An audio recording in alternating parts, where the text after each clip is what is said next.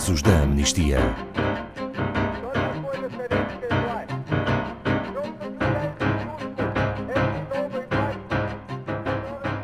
Ontem, 3 de maio, foi o Dia Internacional da Liberdade de Imprensa. E hoje, em casos da amnistia, falamos sobre as fake news.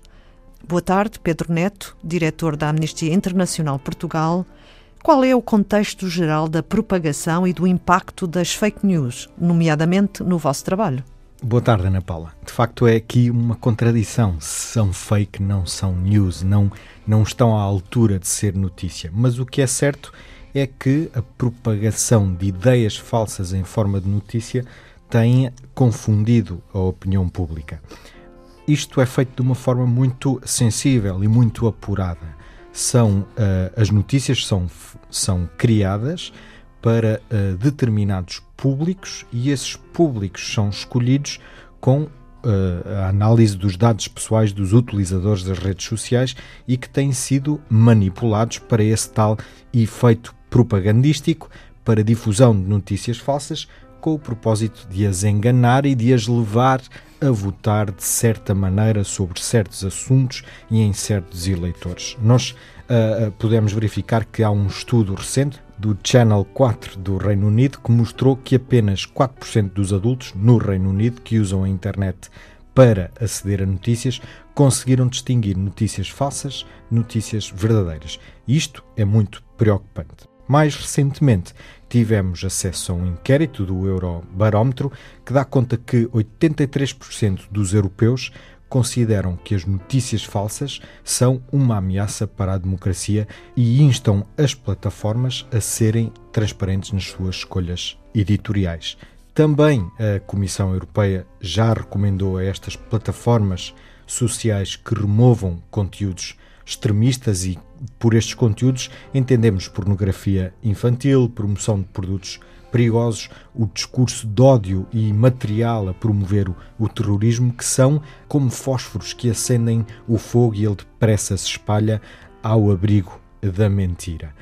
Há uma última recomendação também e um alerta a dar muito grande. É sobre a crise de Myanmar, a questão dos Rohingya e em que verificamos que o Facebook teve um papel muito grande como ferramenta para espalhar e propagar o ódio contra aquelas pessoas. Pedro Neto, eh, e parece que as notícias construídas com determinada intenção também atingem jornalistas, especialmente aqueles que relatam casos de eh, violação de direitos humanos. Precisamente, a forma de destruir e descredibilizar a mensagem de alguém é destruir e descredibilizar o mensageiro. E, portanto, estas notícias construídas e notícias que são falsas têm a intenção de manipular e propagar o discurso de ódio contra uh, mulheres, contra pessoas LGBTI, contra uh, narrativas de cenários de guerra. Vemos a questão da Síria, que está muito polarizada tem sido também esta, este tipo de narrativa falsa usada para alimentar e propagar a discriminação e o ódio contra os Rohingya, como falámos há pouco, tem sido usada para uh, violar a memória da vereadora e da defensora de direitos humanos uh, brasileira Marielle Franco, tem sido usada para demonizar o trabalho dos capacetes brancos. E as pessoas já começam a duvidar de, de se são mesmo terroristas ou não, ou nada mais despropositado. Tem sido usada contra os refugiados que buscam abrigo na Europa, tem sido usada para difamar, para demonizar e ameaçar defensores de direitos humanos e jornalistas na Turquia e entre outros países e pagaram já com a vida o seu trabalho e outros pagam estando presos e são apresentados ao mundo como terroristas quando são mensageiros de direitos humanos.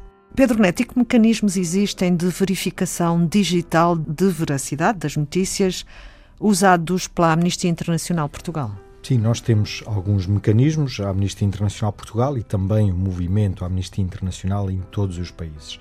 Desde novembro passado que nós, nós fizemos uma parceria com a Truly Media, que é uma plataforma que é desenvolvida pela publicação alemã Deutsche Welle e que faz a monitorização das fake news e usa técnicas de verificação digital para identificar publicações nas redes sociais que são autênticas ou que são fraudulentas.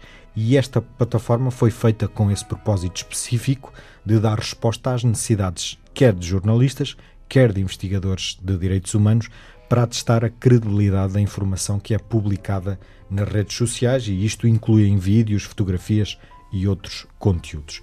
É uma ferramenta que é muito importante para denunciar o que é fraudulento e como é crucial uh, o seu uso para atestar a validade de verdades inconvenientes divulgadas nas redes sociais e às quais os líderes muitas vezes reagem com a acusação de que são fake news. Outra uh, ferramenta importante que nós utilizamos para separar a mentira da verdade é o Citizen Evidence Lab, que em 2014 foi o primeiro recurso dedicado à verificação das imagens de vídeo publicadas no YouTube.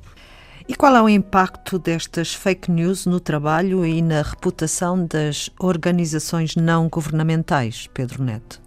A verdade das informações prestadas são um pilar fundamental para a credibilidade de quem reporta essas mesmas informações. E isto é válido para jornalistas como é para as organizações não governamentais e incluiu tanto as informações escritas como as fotografias e os vídeos. O ambiente online é, é cada vez mais estridente e por isso torna-se especialmente difícil para as ONG conseguirem fazer-se ouvir e é muito mais fácil que sejam visadas em acusações falsas que algumas vezes ganham mesmo dimensão nos meios de comunicação social. O capital de credibilidade e de confiança junto ao público é fundamental. É o principal capital das ONG. Tal como os jornalistas, as ONG têm de garantir a veracidade das informações que reportam e têm de ser capazes de monitorizar e agir oportunamente quando são visadas em tentativas de desacreditação.